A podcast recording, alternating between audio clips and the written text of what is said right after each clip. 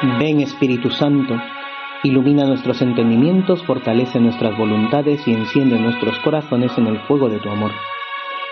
Inmaculada Madre de Dios, ruega por nosotros.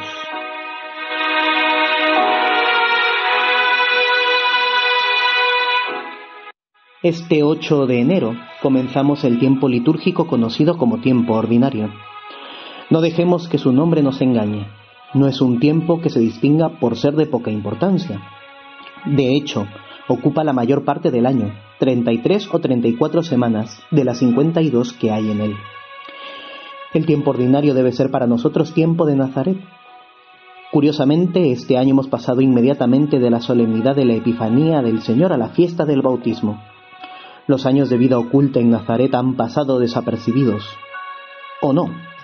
Estamos llamados a que este tiempo ordinario que comenzamos sea para nosotros Nazaret, donde junto a la Virgen María y San José amemos y demos gloria al Padre de los cielos junto con Jesucristo con nuestros pequeños trabajos y ofrecimientos diarios.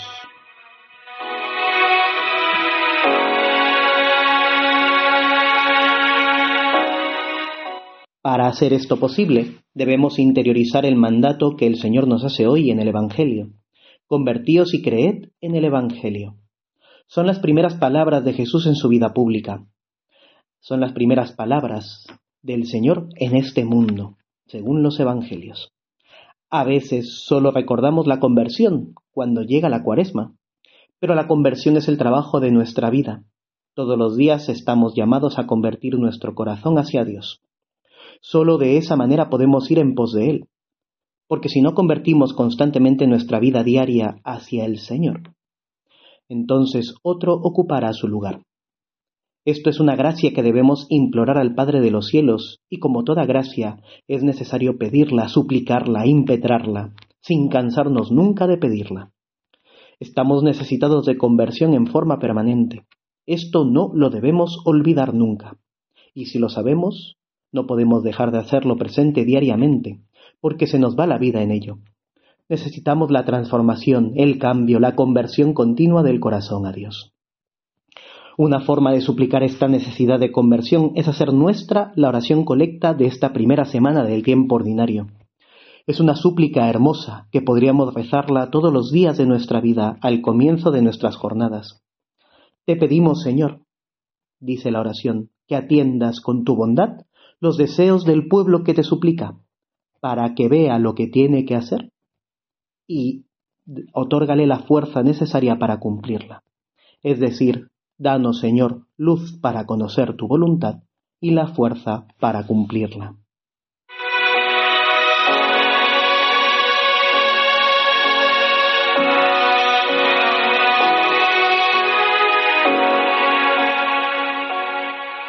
Luz para conocer tu voluntad. Dice en Benedicto XVI, el hombre tiene necesidad de la luz de Dios, la luz de la fe, para conocer verdaderamente la realidad y recorrer el camino de la vida.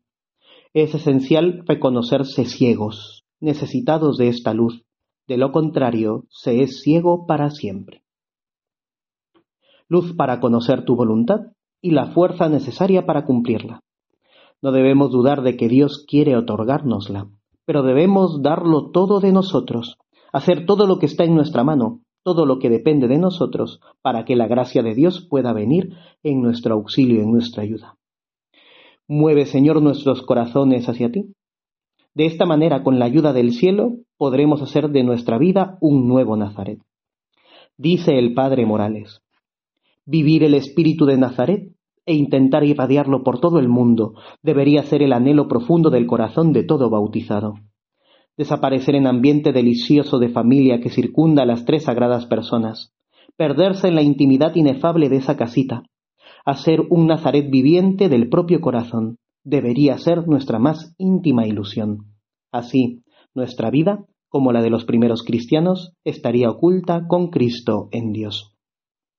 Que la Virgen, San José y nuestro Señor nos alcancen la gracia de las gracias, nuestra conversión para hacer de nuestra vida un nuevo Nazaret.